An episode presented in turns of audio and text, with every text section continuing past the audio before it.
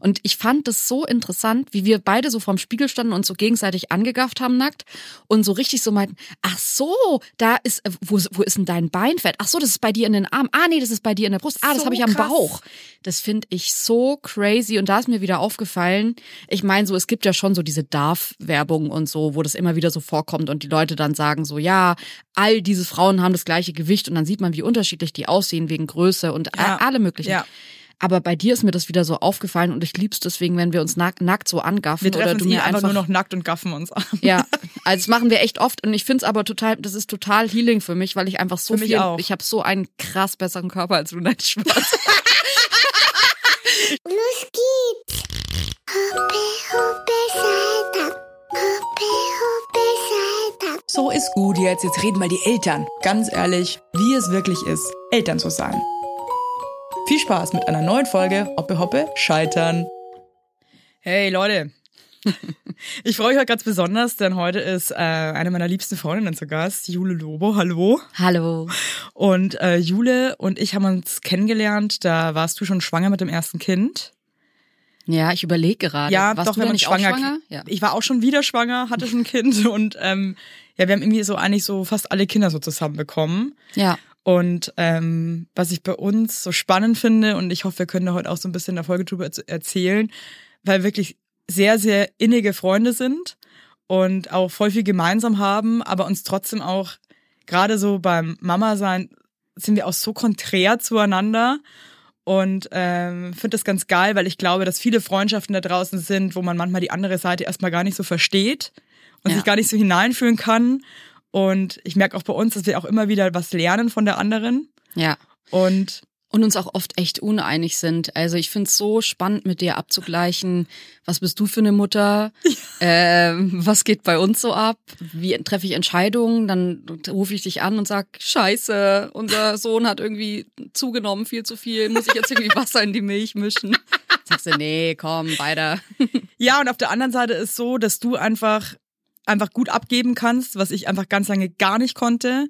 Und äh, du mich zum Beispiel auch inspiriert hast, zu sagen, ey, es ist auch wichtig, einfach so seinen eigenen Kram mal für sich zu machen und auch mal zu sagen, ey, das brauche ich jetzt und das nehme ich mir jetzt, weil ähm, das Kind wird keinen Nachteil daraus haben. Das ist ähm, Ich, das habe ich voll früh bei uns gemerkt und ich glaube deswegen, als wir uns so kennengelernt haben, ist mir gleich so klar gewesen, dass wir beide irgendwie so eine Connection haben, weil ich gemerkt habe, dass du ähm, in diesem Punkt, also so im Loslassen können, ganz, ganz anders bist als ich. Und ich fand es so spannend zu sehen, mit was du dich so beschäftigst und was dir was ausmacht. Und dann habe ich mich auch nochmal so hinterfragt, weil ich hatte das wie gesagt, nicht so. Also ich habe eigentlich von Anfang an gedacht, super, wenn das Kind irgendwo ist, wo es ihm gut geht, und das waren für mich schon echt viele Personen, dann ist mir das recht, weil so, ich habe mal in der Therapie gelernt, die Therapeutin meinte so, ich habe kurz vor der ersten Geburt nochmal eine Therapie gemacht und die Therapeutin meinte, deinen Kindern geht's gut oder deinem Kind geht's gut, wenn es dir gut geht. Mhm.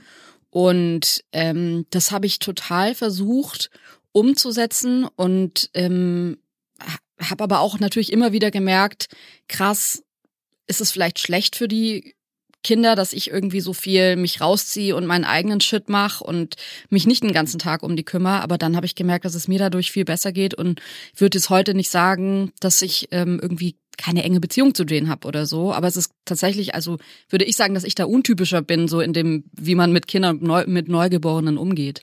Ja, ich find's witzig, weil ähm, ich da gar nicht abgeben konnte ganz lange. Und ähm, mir ging's ja aber auch irgendwie, du hast es ja damals auch mitbekommen, mir ging's ja auch irgendwann überhaupt nicht mehr gut, weil Ja. ähm, es einfach zu viel war, auch mit der ganzen Arbeit und so weiter. Und habe ja auch gemerkt, dass es ja schon auch kacke ist, wenn es einem dann einfach selber eben nicht mehr gut geht und dass man einfach ähm, gucken muss, dass man sich selber pflegt. Ja, wobei ich auch gemerkt habe, weißt du noch, ich habe dich ein paar Mal angerufen und habe gesagt, Evelyn, du musst jetzt abgeben. Es ist jetzt die Situation im Flugzeug. Du musst erst dir die Sauerstoffmaske aufziehen und dann deinen Kindern. Das geht Ja. gerade nicht mehr. Und ich habe gemerkt, dass du so oft wirklich ich hoffe, das kann ich jetzt hier sagen, wirklich weinend zu mir gesagt hast, ey, ich pack das nicht, krieg das nicht hin. Ich würde das so gerne können, aber ich kann's nicht. Ich konnte es wirklich nicht. Und ich habe das aber, also ich habe echt eine Weile gebraucht. Es tut mir auch leid, dass ich dir so oft gesagt habe, ja, gib doch einfach ab. Ja, aber, ich jetzt- glaube eben, und das finde ich jetzt, und das finde ich spannend. Ja, Weil ich glaube schon, und das finde ich jetzt auch gar nicht schlimm, aber ich glaube schon, dass du dir bei mir auch oft gedacht hast, so, mein Gott, Evelyn. Weißt du noch, als, ich, als wir mal bei Ja. euch zu essen waren Und da hatten wir, ich meine, wir wohnen fünf Minuten von euch weg. und die Babysitterin hat zum ersten Mal die Kinder ins Bett gebracht. Ich bin bei euch angekommen, habe geweint erstmal. Ja. Weil, mich dieses, weil mich das so gestresst hat, dass jetzt jemand anders die Kinder ins Bett bringt. Und ich meine, du bist halt da so anders. Du hast dir doch bestimmt dann schon auch manchmal gedacht, so, oh Gott, mein Gott, mein Gott, mein Gott, Evelyn. Nee, um ehrlich zu sein, nicht, sondern eher, du warst mir von Anfang an so nah in so vielen anderen Bereichen, dass ich dachte, ach, interessant, da kann man auch eine andere Abbiegung nehmen. Und ich habe das nicht, in dem Moment, wo ich die Kinder abgebe, mache ich mir einen Podcast rein, bin weg und denke nicht mehr an die Kinder. Und also bis ich wieder zurückkomme, wenn ich weiß, dass sie bei einer Person sind, wo alles cool ist. Und das, ich habe das so bei dir gesehen und ich habe so mit dir mitgelitten, weil ich dachte, ich checke jetzt, dass du das nicht kannst, dass du es nicht so einfach abgeben kannst und dann gut drauf sein kannst. Man kann sich das ja nicht einfach sagen. Nee, und dann gibt man ja ab und leidet ja eigentlich die ganze Zeit. Und dann hat man Ja. ja eigentlich wie auch keine gute Zeit. Und eigentlich ist man gefangen, weil man bräuchte eigentlich Zeit. Also ich fand es interessant, dass in dem hin. Moment, wo du, wo wir alle akzeptiert haben im Freundeskreis, das ist jetzt so, du bist einfach so, da wurde es besser bei dir. Da wurde es irgendwie so, dass du so ein bisschen deine Freiräume mit dir für dich genommen hast und keinen Druck mehr von außen. Und da hatte ich das Gefühl, hast du dann das so langsam für dich gelernt, aber diese ganzen Ratschläge von irgendwie uns und von außen, dass du das vielleicht mal, dass du dich vielleicht einfach mal entspannen sollst, die haben irgendwie nicht so sehr geholfen, wie dass du dann einfach fühlen. so, ja. Wie war denn das für dich? Du wolltest ja immer Kinder haben und ihr habt ja auch voll schnell beschlossen, dass ihr Eltern werden wollt. Ja, eigentlich wirklich in der ersten Nacht. Wir haben äh, uns kennengelernt und haben in der ersten Nacht so äh, beim Daten abgeklopft, wie, es, wie sieht so die Zukunft für uns aus und für uns, also für meinen Mann und mich. Tinder-Date. Ja, wirklich.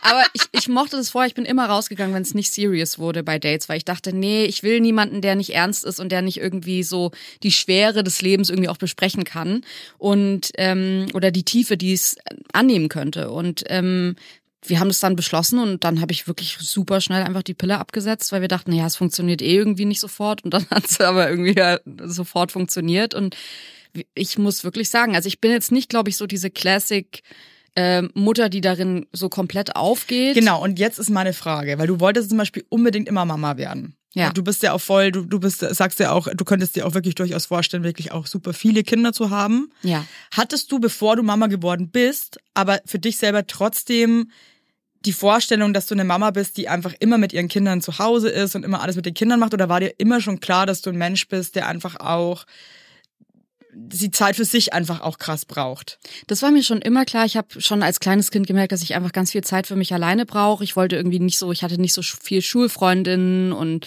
äh, war sonst jetzt auch nicht so ein Gruppenmensch und habe gemerkt, dass es mir am besten geht, wenn ich alleine bin. Das ist auch bis heute so. Also obwohl meine Kinder da sind, geht's mir wirklich besser, wenn ich so für mich alleine bin. Aber ich finde, dass Kinder eine Tiefe in ein Leben bringen, so geil kann's halt alleine gar nicht sein. Nee. Und deswegen, ich brauche das immer wieder, um so auf Null zu kommen, aber ich finde, dass Kinder wirklich total, ich habe es mir toll vorgestellt und es ist viel, viel toller. Und ähm, deswegen ist es so, dass ich vorher immer schon dachte, ja, selbst wenn ich Mutter werden darf, kann, dann wird es so sein, dass ich trotzdem meine Zeit alleine brauche. Und deswegen habe ich mir auch einen Mann gesucht, der mir immer so diesen Freiraum gelassen hat. Und auch, das haben wir eigentlich auch am Anfang so mit abgeklärt, dass ich gesagt habe, ich brauche echt viel Zeit alleine. Hey, und wie ist es dann, wenn man das wirklich das Kind hat? Und ich meine, man hat halt irgendwie so von der Gesellschaft, habe ich schon das Gefühl, dass es schon einem vorgegeben wird, die Mama muss immer bei dem Kind sein. Gerade wenn es ein Mhm. Baby ist. Das ist die Mama, die Mama, die Mama. Die muss stillen, die muss immer beim Baby sein. Hattest du diesen gesellschaftlichen Druck? Hast du den auch irgendwie für dich gespürt? Nee, ich habe eigentlich von Anfang an gemerkt, ich habe mir so ein paar Podcasts in der Geburtsvorbereitung reingezogen und dann hieß es irgendwie so das Wochenbett. Im, Im besten Fall verbringt die Mutter die erste Woche im Bett und dann am Bett eine Das Woche und dann um das beide. Bett. Äh, und da habe ich schon super schnell gemerkt, das ist, das bin ich gar nicht. Ähm, und es war dann auch echt so, dass ich schon im Krankenhaus dachte, boah, wir waren jetzt echt, ich war jetzt drei Tage nicht alleine. Das fand ich schon echt heavy. Und dann habe ich eigentlich, sobald ich alle zu Hause war, mir die Zeit genommen, habe an, angefangen, so kleine Steps zu gehen. Alleine länger zu duschen, im Badezimmer irgendwie die Türe abzuschließen, mich in Ruhe zu schminken. Einfach so Sachen zu machen, dass ich so ein bisschen denken kann und alleine sein kann. Und es wurde dann so Schritt für Schritt immer mehr. Ich muss aber auch sagen, dass ich auch irgendwie beim ersten Kind lernen musste, dass außer meinem Mann auch irgendwie zum Beispiel meine Eltern da sind, die, denen ich Vertrauen lernen muss bei dem Thema. So, ich dachte, ich dachte schon auch so, ich bin die beste Option für mein Kind, so was äh, Aufpassen und Liebe und so Fürsorge angeht. instinktiv, ne? Genau. Mhm. Und ich habe das dann echt aktiv mir versucht abzutrainieren, weil ich gemerkt habe, dass meine Eltern total da sind und da sein wollen. Und ich glaube, meine Mutter macht mehr als, also ich habe manchmal fast das Gefühl, meine Mutter hat noch mein Kind bekommen, wenn sie bei uns ist. Also die leben jetzt nicht in Berlin, aber wenn die da sind, ist, die nimmt ihn sogar, nimmt die Jungs sogar manchmal über die Nacht, was ich verrückt finde. Und ja, machen meine Eltern auch und da haben wir das letzte Mal auch drüber gesprochen. Das ist echt krass, weil ich weiß schon echt auch bei vielen Leuten, dass die auch tolle Großeltern haben, aber dass die auch ganz klar sagen, es tut mir leid, aber ich möchte so Nächte nicht machen, pack das nicht. Ja. Und das ist ja auch anstrengend. Und ich empfinde das inzwischen jetzt so mit den Kindern, es ist immer ein Ausprobieren. Es war bei uns ein Ausprobieren. Ich weiß, dass ich einmal, mein Mann hat einmal, als unser erster Sohn drei Wochen alt war, morgens mir, das hat er gut gemeint, da hat er so eine Nachricht geschrieben und meinte so, hey, ich bin mit dem Kleinen mit der Trage rausgegangen spazieren, wir sind in einer Stunde zurück und ich habe einen Heulkrampf zu Hause bekommen und habe das Gefühl gehabt, der hat mein Kind entführt und Weil du es aber eigentlich nicht selber entschieden hast in dem ja, Moment. genau, ne? weil ich es nicht wollte und das war mir auch noch zu früh. Aber jetzt ist es so, dass man, dass wir halt immer wieder ausprobieren. Wir waren jetzt gerade alleine zehn Tage, also ohne die Kinder in ähm, New York im Vielleicht Urlaub. magst du noch mal ganz kurz sagen, wie alt die Kinder sind, damit man sich so ein bisschen vorstellen kann. Ja, genau. Zwölf sind, also unser großer Sohn, unser großer Sohn ist äh, 22 Monate und der kleine ist neun Monate. Und dann waren wir zehn Tage alleine in New York und dann haben wir gemerkt, das war Quatsch, das war zu lang, das war, ich dachte eigentlich so, weil ich immer versuche, um meine Freiheit zu kämpfen und dann hatte ich da aber das Gefühl, wir hätten irgendwie vier Tage gehen sollen oder fünf und das wäre okay gewesen. Ähm, aber ich finde das auch nicht schlimm, ich mache mir dann danach auch keine Vorwürfe ähm, und denk mir, ja, das wird schon alles passen, wir haben eine super äh, enge Bindung zu unseren Kindern und ähm, ja, war das jetzt mega gut? Nee, war es nicht, aber ich mache auch sonst am Tag, finde ich, als Mutter kommt man doch ständig in Situationen, wo man sich danach denkt, ah, nee, das war jetzt nicht so gut oder Ja. ah, das war super. Ja, voll. Deswegen, ähm, ja, wo wir auch oft drüber reden, so über unsere eigenen Eltern und so weiter. Also ich meine, ey, wer macht dann alles richtig, ne? Also Ja. es ist halt, natürlich gibt's auch Fehler, die sind drastisch, ähm, wo ich mir denke, okay, come on, hätten wir Ja. jetzt auch wirklich vorher mal ein bisschen überlegen können. Das ist offensichtlich nicht geil. Aber ich meine, das gehört halt irgendwie dazu. Und ich Total. finde, man hat als Erwachsener auch nochmal echt die Chance, und das merke ich jetzt auch gerade bei unserer großen Tochter, ähm, auch Sachen zu erklären, die vielleicht jetzt gerade nicht optimal waren. Und ihr sie nicht stehen zu lassen damit alleine, sondern, oder auch allein, wenn man mal einen Streit hat, das ein Kind ist kurz bei einer Diskussion dabei und ich glaube, für kleine Kinder sind so kleine Diskussionen viel krasser als für uns Erwachsenen, danach zu sagen, ey, das hat gar nichts mit dir zu tun. Ähm, wir hatten jetzt gerade eine Diskussion und ähm, Das ist alles gut. Alles gut, es sind da. ist- ja. es bist nicht du, sondern das sind gerade wir und das war jetzt irgendwie eine Schwachsinnsdiskussion, irgendwie zu erklären oder auch mal Entschuldigung zu sagen zu einem Kind. Ja, dieses Entschuldigen, ich habe das total, ich habe das irgendwo auf Instagram oder so von einer Kinderpsychologin gelernt, dass es gar nicht so sehr Kinder verstehen Entschuldigung, bis sie drei oder vier sind überhaupt nicht, sondern meme nur nach, was sie so sehen im Alltag. Und wenn man so, wir haben, also wir haben das vorher auch schon gemacht, aber wir machen das jetzt noch viel bewusster, dass wir uns entschuldigen oder Danke bitte zueinander sagen, also nicht mal zu den Kindern, sondern mein Mann und ich.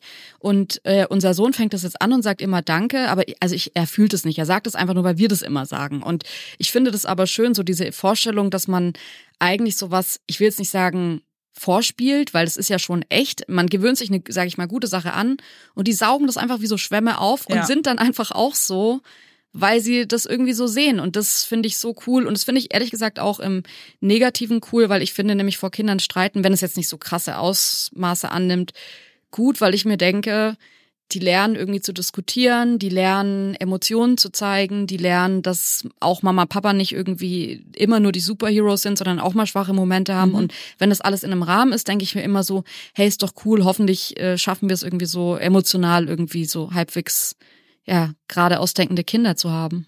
Aber ich habe echt das Gefühl, so gerade so Emotionen vor seinen eigenen Kindern zu zeigen, das ist echt so eine Generationssache. Ich weiß noch, als ich dich neulich gefragt habe, ähm, da hast du vor deinem Kind geweint oder irgend so eine Situation Da, wo die fast überfahren worden wäre, war das Genau, das, glaube ich, ne? ja. Genau. wo du meintest, ey, ich habe so mega Angst gehabt gerade, ich habe so einen Heulkrampf bekommen und ich habe mich und das liebe ich so, dass ich dich sowas einfach fragen kann, ohne dass du jetzt denkst, äh, was was willen die jetzt, sondern ich frage dich einfach voll oft so sehr blauäugig Sachen, weil ich dich, äh, weil ich wirklich glaube, dass du eine wunderbare Mutter bist und ich mir ganz viel so von dir absehen oder abgleichen will und ähm, ich hätte das eher nicht gemacht. Ähm, und dann habe ich so mit dir drüber geredet, warum hast du denn geweint und so. Und du meintest so, ey, das, wir sind einfach eine Generation, wo man das auch machen kann. Und da dachte ich mir so, ach interessant, ich will mir das auch vornehmen, jetzt nicht so künstlich zu weinen. Aber so, ähm, Emotionen, wenn sie da sind, auch zu zeigen und den Kindern zu zeigen, das ist okay, dass es so ist. Ja, und ich habe halt aber auch, ich muss schon sagen, obwohl ich habe da wirklich kurz wirklich richtig doll geweint, weil ich wirklich dachte, das war's jetzt. Ja, Das war wirklich eine Scheißsituation. Situation. Ich war so unter Schock und habe dann wirklich den ganzen Weg zur Kita meinem Kind halt aber auch fünfmal erzählt, hey, pass auf, ich habe jetzt gerade so geweint, weil ich mich so erschreckt habe und ich hatte gerade einfach Angst und ich bin so froh, dass das jetzt alles, es ist nichts, es ist gar nichts passiert. Ich war einfach, habe mich so erschrocken und dann muss man manchmal einfach weinen. Man versucht dann auch immer so zu sagen, du weinst ja auch manchmal irgendwie, ne, weil du dich ärgerst oder so. Das kocht dann einfach manchmal hoch und dann muss man es einfach rauslassen. Aber da hatte ich selber, obwohl ich geweint habe, dachte ich mir kurz so, scheiße, ich will jetzt der auch nicht irgendwie zusätzlich noch irgendwie Angst machen oder irgendwie die Situation nochmal verschlimmern. Nee, aber ich finde, weißt du was, ich Ähm, finde es so klug in der Situation, weil das ist ja voll die beängstigende Situation für alle. Vielleicht haben die Kinder das noch nicht so wahrgenommen Ich habe auch das du, Gefühl gehabt, ich habe danach nochmal wirklich aufgepasst, kommt da jetzt nochmal was? Mhm. Und für die war das gar nicht so schlimm, die hat das gar nicht Ja. so gecheckt, Gott sei Dank. Obwohl ich auch einen Todesschreier losgelassen habe, als dieses Auto da auf uns zugerast Oh ist. Aber dann ist es halt doch geil, wenn die noch so klein sind, weil, mal gut, man weiß auch nie, okay, was bleibt dann im Unterbewusstsein meinem Kind hängen oder so. Aber ähm, was ich letztes Mal so krass fand, Jule, da dachte ich mir echt so, okay, was geht denn ab? Die kann jetzt Fahrrad fahren, richtig? Und hat hinten noch so eine Stange aber an dem Fahrrad, wo sie so anschieben kann. ah, mhm. Und ähm, super klischee-mäßig hat der Alex ihr das beigebracht. Und dann wollte sie am nächsten Tag natürlich unbedingt mit dem Fahrrad in die Kita fahren. Und ich dachte so, hey, klar, Ah. mache ich. Mhm. Jule. Und da habe ich mal wieder, also da habe ich zum ersten Mal gemerkt, wie sich eine eigene Unsicherheit voll aufs Kind überträgt. Naja, auf jeden Fall dachte ich dann so, wir wohnen halt auch mitten in Berlin und wir wohnen wirklich an einer absolut beschissenen, riesigen Kreuzung. Und diese Kreuzung stresst mich, wenn ich ganz ehrlich bin, jeden Morgen aufs Neue. Und ich bin einfach jeden Morgen hochkonzentriert, mit meinen Kindern darüber zu trampeln oder zu fahren, weil diese Kreuzung einfach badass ist. ja. Und dann sind wir mit diesem Fahrrad da los. Also ich frage mich wirklich, wie man sich so blöd anstellen kann. Ich habe mich so blöd angestellt mit, die, mit wir haben, und ich habe wirklich gemerkt, sie konnte auf einmal nicht mehr Fahrrad fahren, weil ich mich auch so blöd angestellt habe. Oh. Dann hat sie auch noch angefangen zu weinen und meinte so, ich will, dass der Papa das macht. Und ich war Oh. so, und- und ich dachte mir innerlich nur so, ja, ich auch, Mann. Ich will auch, dass der Papa das macht. Ich will's auch nicht machen, das ist voll scheiße gerade, Mann. Und fand es aber auch so krass zu sehen, wie so eine eigene Unsicherheit dann auch so voll aufs Kinn überschwappt. Die hat voll gespürt, dass mir das gerade irgendwie nicht geheuer ist, dass die da mit dem Fahrrad rumfährt. Und ich, hab mir wirklich, ich war so, äh, die konnte nicht mehr gerade ausfahren. Cool. Mein heutiger Werbepartner ist HelloFresh. Ja, also wer kennt HelloFresh mittlerweile nicht? Ich glaube, ich muss da jetzt gar nicht mehr viel dazu sagen, weil ich glaube, es ist uns allen ein Begriff. Ich sehe auch bei uns im Haus, wo wir wohnen, dass viele HelloFresh bestellen. Und das nicht ohne Grund, Leute, denn es ist ein sehr einfacher Weg, sich Köstlichkeiten nach Hause zu holen, ohne sich viel Gedanken machen zu müssen, was es denn heute zum Fressen gibt. Und wenn ihr euch denkt, ey, das klingt aber gut, da gibt es jede Woche über 30 abwechslungsreiche Rezepte und da müsst ihr nichts planen, nichts einkaufen, denn die Rezepte werden mit den perfekt portionierten, qualitativ sehr hochwertigen Zutaten zu euch nach Hause geliefert. Da gibt es zum Beispiel Asia-Tacos mit Hähnchengeschnetzelten und Avocado-Erdnusssoße und Salat mit Sojadressing. Lecker, lecker. Oder eine Gnocchi-Pfanne mit Brokkoli und cremigen Pilzsahnesüßchen. Da sage ich doch nicht nein, da läuft mir das Wasser im Mund zusammen, da möchte ich doch gern reinbeißen, da möchte ich gern einfach essen und meinen Frieden haben, was du mit HelloFresh einfach kannst, ne?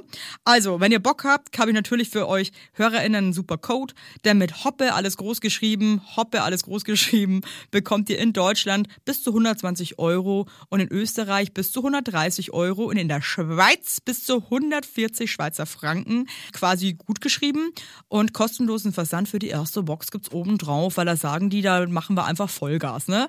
Und alle weiteren Infos zu HelloFresh findet ihr in den Shownotes. Es ist so easy, Leute. Und das sind Gerichte, die würden mir im Traum nicht einfallen. Ich sag's euch, wie es ist, weil ich da einfach viel zu unkreativ bin. Deswegen probiert's doch einfach mal aus und genießt. Alles Gute. Werbung. Ende.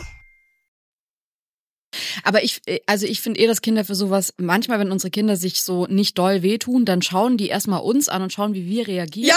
Und wenn wir so, oh nein, Ja, dann, fängt, dann fängt unser Sohn plötzlich an zu heulen. Und Ja. ich wollte am Anfang aber auch nicht so eine Mutter sein, die bei allem, wenn die sich wehtun, sagt, oh, ist nicht so schlimm Aber man kann gewesen. jetzt zum Beispiel sagen, ist alles okay? Genau. Ja. Ja. stimmt. Ja, man kann sagen, ist alles okay? Ja. Und dann kannst du immer noch sagen, nee, ehrlich gesagt, ist nix okay. Ich hab mir gerade voll wehgetan. Aber man bringt ja nicht Ja. automatisch dann schon so, oh Gott, mein Gott. Ja, und das finde ich, das finde ich aber interessant, weil ich habe ähm, so einen Spruch gelesen, dass man Kinder ähm, nicht immer sagen soll, sei vorsichtig in Situationen, die gar nicht so gefährlich sind, weil sie sich eigentlich gut anstellen. Und ich bin neige aber auch dazu zu sagen, oh, jetzt steig nicht aufs Sofa hoch, bitte hör auf, sei vorsichtig, jetzt aufpassen hier Ja. und so. Aber eigentlich, und das habe ich mir jetzt so aktiv abtrainiert, das Ja. zu machen und eher so zu beobachten, ob das gerade wirklich schwierig ist oder ob ich nur fünf Schritte weiter denke und halt schon uns in der Notaufnahme sehe, obwohl Mhm. eigentlich gar nichts passiert ist. Und seit wir das jetzt so geändert haben, in so erstmal beobachten und schauen, sagen wir viel weniger, sei vorsichtig. Und ich merke, dass unser Kind, vor allem der Große, der hatte echt so, der war ein ängst oder ist ein ängstliches Kind, würde ich sagen. Ähm, und das hat jetzt so ein bisschen nachgelassen. Der hat jetzt so ein Selbstvertrauen bekommen, Sachen zu machen und ein bisschen zu gucken. Und ich glaube, dass das in die eine wie in die andere Richtung gut sein kann, wenn man da so ein bisschen versucht runterzufahren und erstmal zu schauen, weil ansonsten das passiert, was du gerade erzählt hast, die traut sich halt dann gar nicht mehr Fahrrad fahren, weil sie sich denkt, ah. Ja, ich habe mich einfach so doof angestellt. ja gut, aber ganz ehrlich, Wow. also bei eurer Mörderkreuzung, ich meine, wir wohnen ja auch in so einer Kreuzung, das ist einfach, da ich lieg manchmal morgens noch im Bett und denk mir, ist heute der Tag, wo irgendwas an dieser Kreuzung passiert, weil ich einfach Das ist so krass und das ist teilweise so unübersichtlich und es gibt halt einfach auch so viel bescheuerte Leute, die auch einfach nicht gucken. Ich find's wirklich pain in the ass, muss ich Ja. dir ganz ehrlich sagen. ja. Und du liebst das Fahrrad wieder verstecken, aber es ist jetzt einfach zu spät. Ich finde übrigens, dass das, also ich- viele Sachen von so, wie man ist als Eltern, habe ich mir viel anstrengender vorgestellt und die sind gar nicht so anstrengend. Was zum Beispiel? Ähm, also für mich ist so Ordnung so ein mega Ding. Ich mag es, wenn es zu Hause sauber und aufgeräumt ist und in unserem kompletten in unserer kompletten Wohnung ist einfach nur Sand überall. Bei uns ist überall auf dem Boden, wenn du barfuß durch unsere Wohnung läufst, ist es, du hast Sand an den Füßen und zwar überall. Und das habe ich mir schrecklich vorgestellt. Und das sind so Sachen, das finde ich gar nicht so schlimm. Und es gibt andere Sachen, die habe ich mir gar nicht so schlimm vorgestellt und die sind viel, viel schlimmer. Was zum Der? Schlafmangel. Der Schlafmangel, den finde ich, Schlafmangel, ich, ich habe mir den schon schlimm vorgestellt. Ich finde, der ist noch so viel schlimmer, als ich es dachte. Und Und ich finde, das ist auch was, das ist so schlimm, das kann man sich vorher nicht mal ansatzweise ausmalen, wie abgefuckt Schlafmangel ist. ja, Ja. Kann man nicht. Vor allem nicht nur Schlafmangel, sondern du hast ja Schlafmangel, du bist am Arsch und musst aber trotzdem delivern.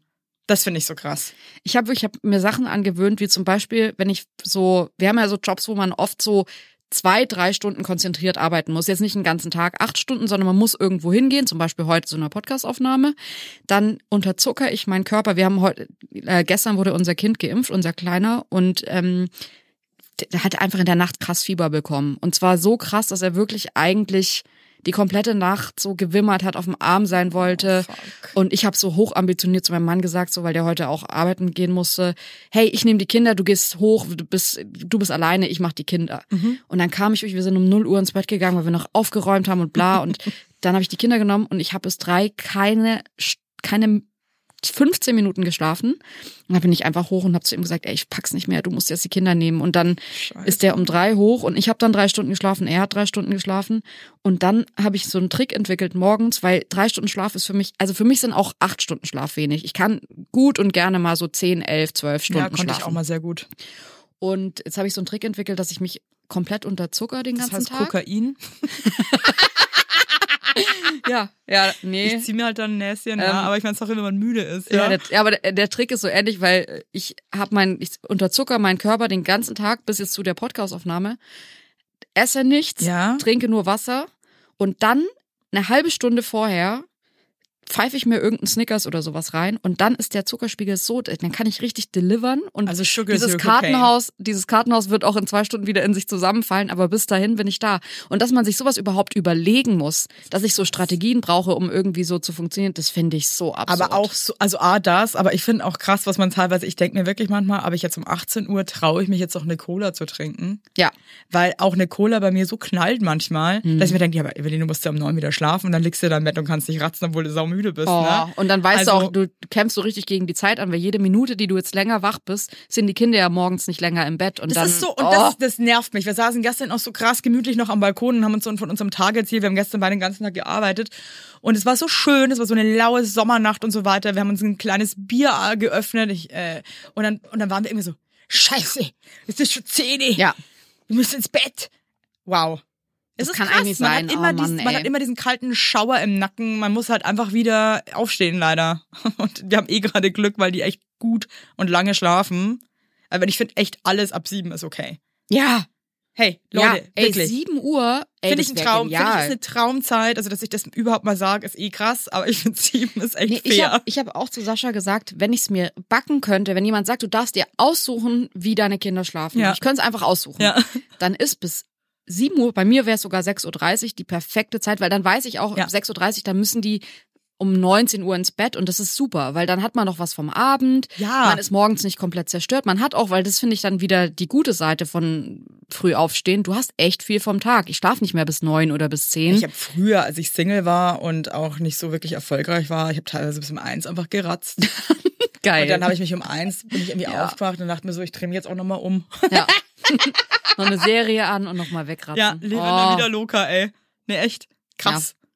Es ist vor allem, ich kann es nicht mal mehr jetzt, wenn wir irgendwo sind und ähm, meine Mutter die Kinder hat oder so, dann ich, krieg das nicht hin. Ich kann nicht mehr bis 11 Uhr schlafen. Das funktioniert nicht mehr. Ich, ich kann- also wach einfach um. 8. Es war für mich schon so, wow, krass. Das hat, fühlt sich für mich an, als hätte ich bis 14 Uhr geratzt. Ja, oder wenn man um halb neun dann mal aufwacht und sich denkt, scheiße, ich habe alles verpennt. Und Ja. ich hab mal Stunde und denke, okay, es ist halb neun, alles, es ist alles gut. Also du hast jetzt nicht so Ja. viel verpasst, aber Also der Schlafmangel, der fuckt ab. Aber ansonsten finde ich, ist es wirklich echt bei vielem so, dass ich mir denke, es ist einfach auch, es gibt so viele schöne Momente, es ist so viel auch krass schön, dass ich sogar finde, der Schlafmangel, der wirklich abgefuckt ist, ist nicht so schlimm, dass er irgendwie die schönen Momente überwiegt. Nee, und ich find's auch immer wieder überraschend, wenn man morgens aufwacht und manchmal bin ich so müde, dass ich wirklich meine Augen nicht richtig aufmachen kann.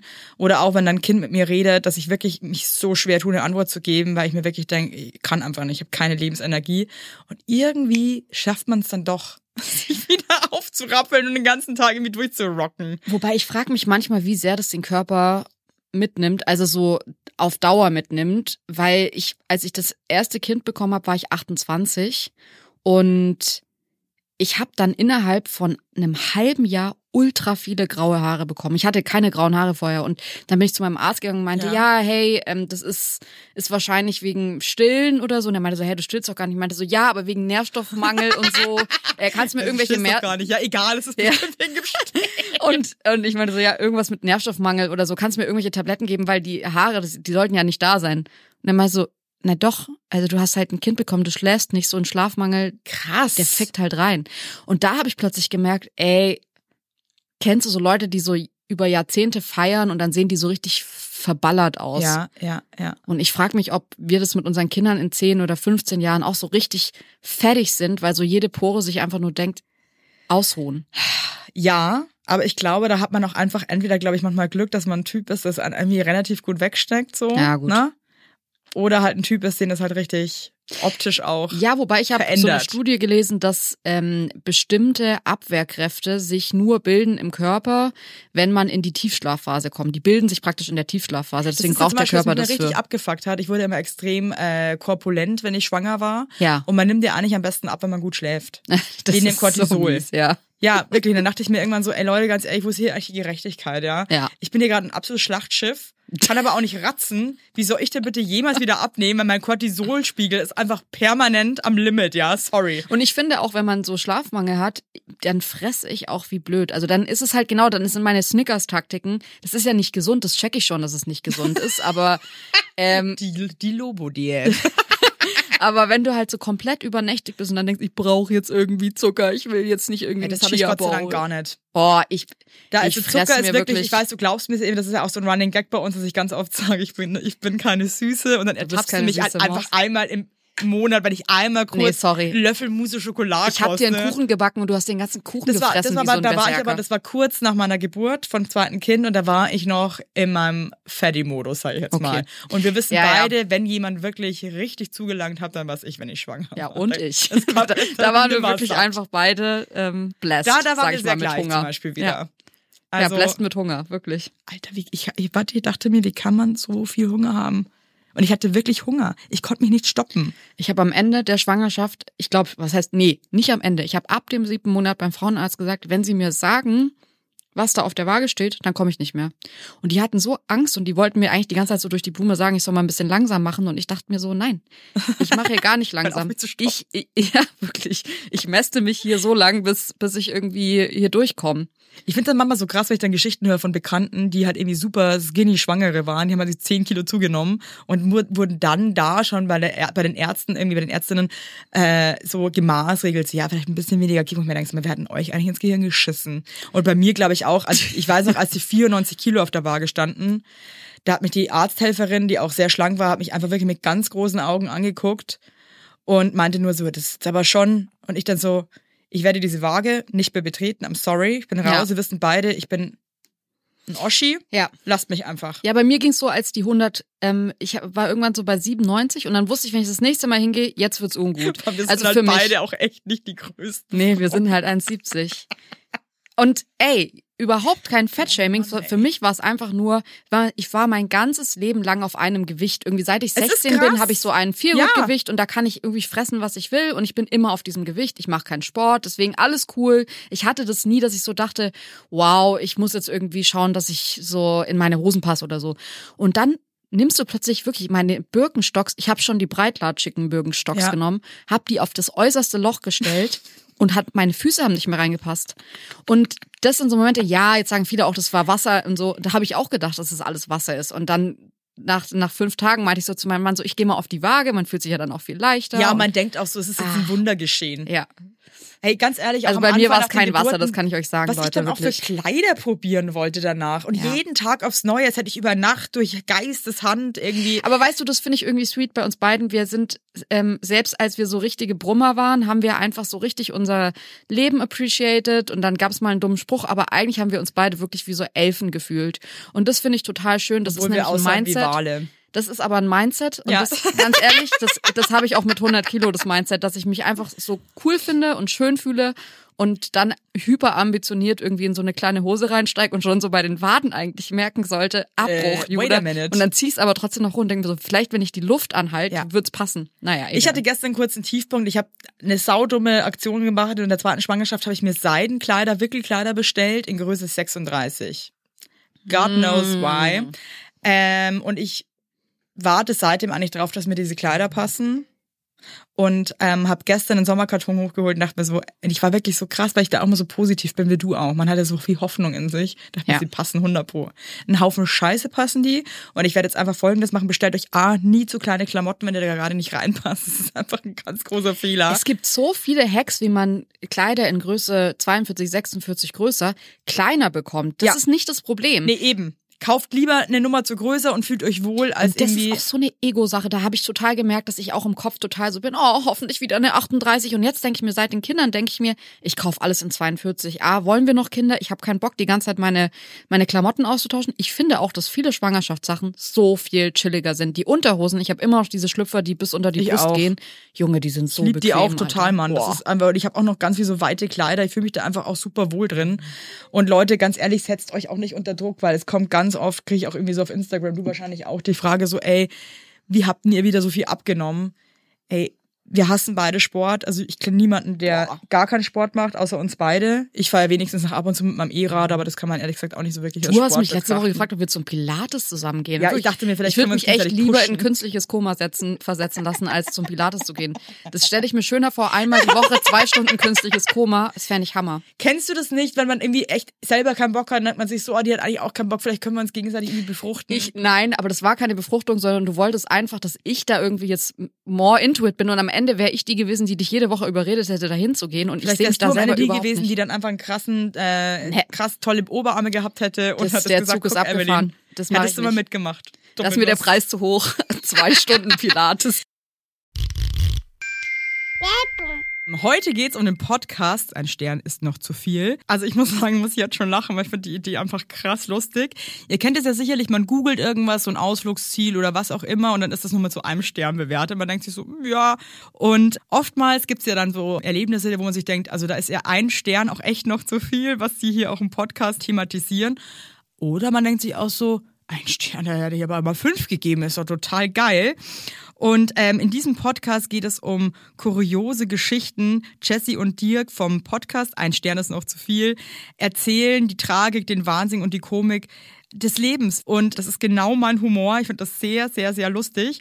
Und ich sag's euch so, für uns Eltern ist da auch viel dabei. Wenn ihr Lust habt auf einen lustigen Podcast, jeden zweiten Freitag kommt eine neue Folge überall, wo es Podcasts gibt. Und alle weiteren Infos zu dem Podcast gibt es in den Show Notes. Gebt euch Zeit und ich muss auch echt sagen, aber ich bin auch nicht mehr bei meinem Ausgangsgewicht und ähm, habe mich aber auch echt Gott sei Dank damit abgefunden. Hey, weißt du noch, als wir neulich im Hotel waren und dann standen wir beide nackt vorm Spiegel und wir haben, ich glaube, bis auf ein Kilo fast das identische Gewicht gehabt. Und ich fand das so interessant, wie wir beide so vorm Spiegel standen und so gegenseitig angegafft haben nackt und so richtig so meinten, ach so, da ist, äh, wo, wo ist denn dein Beinfett? Ach so, das ist bei dir in den Arm. Ah nee, das ist bei dir in der Brust. Ah, das So habe ich am krass. Bauch. Das finde ich so crazy und da ist mir wieder aufgefallen. Ich meine, so es gibt ja schon so diese Darf-Werbung und so, wo das immer wieder so vorkommt und die Leute dann sagen so, ja, all diese Frauen haben das gleiche Gewicht und dann sieht man, wie unterschiedlich die aussehen wegen Größe und Ja. alle möglichen. Ja. Aber bei dir ist mir das wieder so aufgefallen und ich lieb's deswegen, wenn wir uns nack, nackt so angaffen Wir treffen oder du mir einfach, einfach, nur noch nackt und gaffen uns an. ja, also das machen wir echt oft und ich find's aber total, das ist total healing für mich, weil ich einfach so viel, auch. ich habe so einen krass besseren Körper als du, nein, Spaß. Ich stehe da Nein. neben dir und mir so, naja, also so schlecht ist es ja dann Nein. auch nicht. Na, guck Aber ich weiß, an, und das ist halt geil, deswegen kann ich es auch mit dir machen, weil wir beide davor stehen. Wir finden uns halt trotzdem beide geil. Wir sehen es dann so und denken so, ach cool, aber wir finden es trotzdem beide so, dass es halt am Ende passt und wir einfach so ein bisschen schauen. Ah, so. Aber das hat mir auch richtig gut getan. Das klingt jetzt eigentlich so doof, ne? Ja, Aber irgendwie, als wir dann nackt vorm Spiegel standen ja.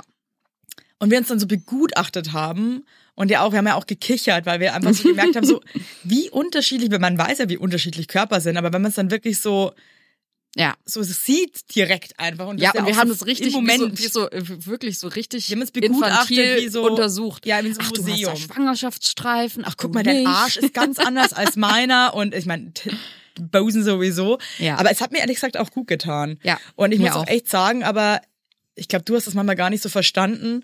Ich bin ja jemand, der auch teilweise schon auch irgendwie hart ist mit seinen Worten zu mir selber. Und der auch dann schon sagt, so, "Äh, schau mal, wie es jetzt aussieht, das sieht so scheiße aus. Aber witzigerweise, und das fand ich so geil, was du zu mir gesagt hast, wo sie meinte, auch mal meine Busen, ey, die, die, sind, die sind auch nicht mehr das, was sie mal waren. Und dann meinte ich ja zu dir so, was würdest du dir jetzt, auch so typisch Frau, finde ich, was würdest du dir jetzt denken, wenn du mich oben ohne am Strand sehen würdest, ne? Und ich wollte wirklich eine ehrliche Antwort. Ich, wollt, ich dachte mir so, entweder du sagst jetzt so, du, ehrlich gesagt nicht viel, würde mir denken, ja, ist doch irgendwie, sieht doch sweet aus, oder ich würde mir denken, ey, Oida. ähm, ja. Und dann hast du zu mir gesagt, weißt du, Evelyn, ganz ehrlich, aber es ist einfach ein Riesending, mit welcher, mit welchem Gefühl, mit welcher Attitude Du mir deine- Brüste präsentierst. Darum geht's eigentlich. Und ich dann finde dachte ich mir wirklich, wieder, that's so true. Und wir sind eigentlich auch Menschen so, es kommt nicht auf den Inhalt an, die Präsentation muss geil sein. Und es ist wirklich so. ey, wenn man das präsentiert und mit Würde und ich weiß schon, ey, wir sind gerade auch in der Zeit, wo ich verstehe, dass es Leute gibt. Ich habe auch Stellen an meinem Körper.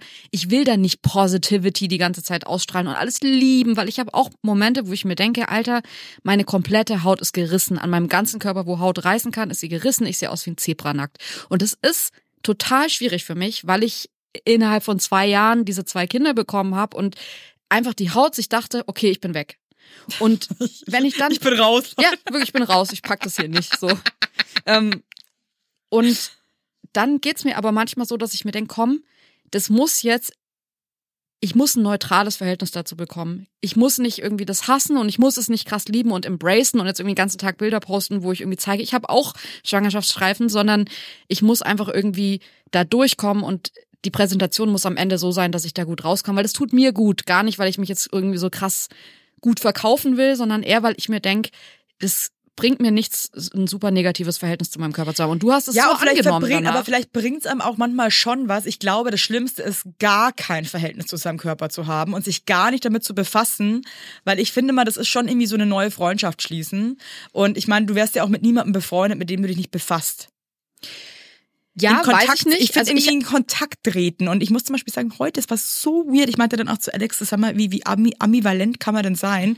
Ich stand heute nackt oben ohne vom Alex und ich war oben ohne, wie immer. Mhm. Und da gab, wie immer. wie immer oben ohne. so kennen mich die Leute. Und dachte mir wirklich, und das aus vollem Herzen, dachte mir so, eigentlich, sieht, also eigentlich sieht das jetzt wirklich schön aus. Ja. Und meinte noch zum Alex so, du schau mal, eigentlich sieht das super aus. Und Alex so, ja. Und ich dann so, wie kann es sein, dass ich jetzt heute mir denke, ich habe wirklich, es ist, es ist cool, es ist schön, aber übermorgen, vielleicht aber auch in vier Stunden, denke ich mir wieder so, Mann. Scheiße. Nee, aber was ist denn das? Das verstehe ich Aber nicht. ich deswegen, deswegen weiß ich halt nicht. Ich habe für mich eher entschieden, dass ich in Lebensbereichen, wo das so ein krasses Up and Down ist, ein neutraleres Verhältnis dazu haben will, weil dann hast du nicht mehr die Ups, aber du hast auch nicht mehr so die Downs. Und ich finde bei manchen Sachen, zum Beispiel bei Kleidung, merke ich total, es stresst mich. Ich finde Klamotten nicht so spannend wie andere. Das ist, da gehe ich nicht so drin auf.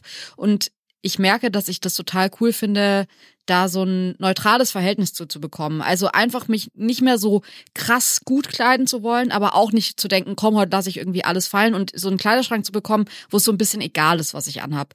Und ich finde, beim Körper kann es auch total sein, dass man halt so eine Neutralität einfach zu seinem Körper hat und sagt, ja, liebe ich nicht, hasse ich nicht, ist irgendwas in der Mitte und ist auch okay, dass es irgendwas in der Mitte ist. Ich Ja. eh, das alles erlaubt, aber ja. Und ich finde es auch okay, wenn es einfach manchmal schwappt. Ja. Also Ja, manchmal komm. ist es halt so und manchmal ist es halt so, manchmal Ja. fühlt man es irgendwie, obwohl sich nichts verändert hat, fühlt man es halt einfach komplett anders und sieht es mit ganz anderen Augen, obwohl es identisch ist zu vorher. Also kannst du dich noch gut nackt so präsentieren? Präsentieren. Merkst du manchmal, dass es dich schon trotzdem so ein bisschen, gerade so beim, beim Sex oder so, manchmal denke ich mir schon, manchmal komme ich echt klar, manchmal denke ich mir dann auch so, wenn ich dann so mich dann anschaue, dann denke ich so, oh Mann, ey, okay, cool. Also mir ging es eher so um mein eigenes Gefühl, vielen, als ich nach den Schwangerschaften dann so viel, wirklich 30 Kilo mehr hatte. Ich habe das beim Treppesteigen gemerkt. Ich habe das einfach auch so, wenn ich irgendwo im Spiegel oder so, wenn man so in der Stadt vorbeiläuft und man hat so eine Spiegelung im Fenster oder so. Und ich habe da manchmal so im Augenwinkel hingesehen und habe mich fast nicht wiedererkannt. Ich dachte wirklich, es ist eine andere Person da, die genau, sich spiegelt. Und ähm, Vor allem, du das hattest es ja, glaube ich, so auch in deinem Geiste warst du immer noch die Alte. Ja, voll. Und man checkt das, weil das passiert so schnell, dass man das gar nicht rafft. Man erkennt sich manchmal Nee. nicht wieder. Und dann auch dieses Aufgequollene noch danach. Und ich habe ja immer noch auch noch Cortison nehmen müssen. Und dieses Cortison, Alter, das ballert so rein. Dein Gesicht sieht einfach aus wie so ein Mondgesicht. Das ist Ganz, ganz, also ganz anders einfach. Und ähm, da habe ich das richtig krass mit meinem Mann kommuniziert und meinte, ey, ich fühle mich gerade, ich muss mich gut fühlen, ich fühle mich gerade gar nicht gut. Und jetzt, wo ich irgendwie die 30 Kilo abgenommen habe, merke ich so, wie ich aufblühe, wie ich dann plötzlich meine, ich will jetzt zum Friseur gehen und ich will jetzt irgendwie Bräunungscreme benutzen. Ich habe das monatelang gar nicht gefühlt. Bräunungscreme. Ja, was man halt so denkt. Man will sich irgendwie schön machen, man will sich mal wieder irgendwie eine neue Bluse Ja, ich kaufen weiß voll, oder was so. und, und man, man, auch, man merkt aber auch wieder, und Leute, ganz ehrlich, das hat jetzt nichts damit zu tun, dass, dass man unbedingt 30 Kilo abnehmen muss. Aber man muss eben wieder da hinkommen, dass man irgendwie wieder sich wohlfühlt. Und Ja. ich glaube, das und du, wenn das mit 20 Kilo mehr ist, ist ja auch fair enough, scheiß ein. Aber man muss sich selber voll. wohl, man muss für sich selber das einfach definieren können. Wie bin ich glücklich und wie fühle ich mich halt irgendwie wohl und, und schön und gut. Weißt du, was ich mir manchmal wünschen würde? So jetzt, ich meine, ich bin ja jetzt äh, überambitioniert bei der nächsten Schwangerschaft, ähm, nicht so viel zuzunehmen. Ja, hab's ja auch versucht bei der zweiten. Hat, wobei ich dir schon sagen muss, jetzt zum Nachhinein Ey, wir haben gesehen, auch gefressen wie die Berserker. Ja, wirklich. ich habe also aber in der zweiten Schwangerschaft, ich habe halt 10 Kilo schwerer gestartet, habe dann aber nur dafür nur 25 zugenommen. Also ich habe das 35. gleiche bei der ersten wie bei der zweiten zugenommen. Identisch. Identisch. Nee, sogar bei der zweiten drei oder vier Kilo mehr. Dann ist auch schon wurscht. Ey, ganz ehrlich, also ich weiß schon, woher das kommt. Es war jetzt auch nicht so, dass ich den ganzen Tag nur zu Hause saß und ich wusste, ich habe halt jeden Tag einfach ein Eis mir reingeballert und wirklich, ich habe Ich werde nie Kelloggs vergessen, als du dir Packungen. zwölf Bubble Tea bestellt hast. zwölf Bubble Tea. Ich habe jeden Tag ein Bifi Carazza gegessen. Jeden Tag wirklich. Das, ich kann das gar nicht glauben, dass, also auch so gesunde Ernährung, das war bei mir kein Thema, muss ich echt sagen. Ich habe Ich manchmal konnte so, aber auch nicht, weil ich wollte einfach nicht. Nee. Ich hatte ganz andere Gelüste und ich Das weiß tat auch mir nur, gut. dass ich mit meiner Schwester mal gefacetimed hat und ich hatte mir gerade eine Salatschüssel äh, mit Schokomüsli zubereitet. Eine Geil, Salatschüssel. ja. So Das hatte halt. ich, ich hatte auch so Cravings auf Müsli und also nicht nee, nicht Müsli, sondern nicht so Haferflocken, sondern so Kelloggs und so. Alter, Kellogg's esse ich nie Junge. Ja, in der Schwangerschaft absurdes tütenweise. Craving. Ja. Und wir wissen alle, das ist einfach nur Zucker und schlechte Carbs. Aber weißt du, was das Schlimme war bei mir? Ich hätte mich nicht beherrschen können. Ja. Hätte ich, Ich auch nicht und ich, ich Wollte auch aber nicht. gerade mal ambitioniert, das vielleicht für die nächste Schwangerschaft zu machen, weil was ich mich schon frage und da möchte ich jetzt gerne hinkommen, ich meine, ich weiß, ich sehe es schon kommen. Das wird wieder so sein, dass ich mir da Kelloggs intravenös reinballern werde ins Gewebe. Ich hoffe, oder ich habe mir so ein bisschen vorgenommen, ähm, mich mehr anzunehmen und gar nicht so im Sinne von, dass ich mich jetzt krass liebe, sondern ich hatte echt nach beiden Schwangerschaften auch so harte Gemütsschwankungen, mir ging's nicht gut und mir da nicht so einen Stress zu machen und wieder so ein bisschen langsamer zu heilen und alles irgendwie so sich zurückbilden zu lassen, das will ich mir echt vornehmen, weil ich bin so ein ungeduldiger Mensch und ich bin da auch so hart zu mir selbst und das finde Ja. ich so ungesund für mich. Das finde ich für mich einfach schlecht. Und ich will mir da ein bisschen mehr Zeit lassen in der nächsten Schwangerschaft. Also ich falls einfach wir so, nochmal irgendwann ein drittes Kind bekommen würden, äh, ist es bei mir das Allergleiche. Und dann denke ich mir auch immer so, und dann dieses Mal bleibe ich dann eine Woche nur im Bett. I doubt it. ja, ich glaube es auch nicht, aber, Aber man stellt sich ja dann doch Sachen irgendwie einfach anders vor, wenn man dann da drin ist und man dann oder dass man auch sagt, so, ey, dieses Mal, ich esse einfach wirklich gesünder. ich stell mir gerade vor, wie du einfach nie wieder das Bett verlässt und wie ich dich dann immer an deinem Bett besuchen komme und so Sachen da Essen anschiffe. Das Kind ist jetzt zehn, Evelyn. Evelyn, du kannst langsam aus dem Bett du noch im rauskommen. Wochenbett, Du bist so richtig noch lasst so uns. John Lennon und Yoko Ono. Imagine all the people. Ach Leute. Hey, wie ihr seht, das ist einfach sehr individuell. Ja. Und ähm, ja. Ey. Ey, Witzigerweise wirklich, für mich ist wirklich eines der absoluten K.O.-Kriterien für ein drittes Kind, weil ich einfach keine Lust habe, dass ich wieder so ein Koloss werde, weil ich das sich körperlich so schrecklich anfühlt für mich. Ich kann es total verstehen. Ich finde, dass der Outcome eigentlich äh, sich lohnt, aber ich glaube, Ja. auch da ist es eine sau individuelle Geschichte und ich habe das so annehmen können, als dachte ja so ein bisschen, ja, komm, jetzt waren wir irgendwie schon mal zusammen schwanger, jetzt wäre doch schön, wenn die nächste Schwangerschaft wieder zusammen ist und da habe ich aber gemerkt, nee, da trennt sich gerade so ein Weg mental und ich finde auch das in unserer Freundschaft so interessant, dass wir oft gar nicht einer Meinung sind und uns trotzdem beide so verstehen und fühlen und sagen, ach interessant, das machst du jetzt, aber das würde ich jetzt, könnte ich jetzt gerade gar nicht. Und ich kann es zu tausend Prozent nachvollziehen, wie es dir geht, auch wenn ich mich irgendwie anders entschieden habe. Aber Ja. ja.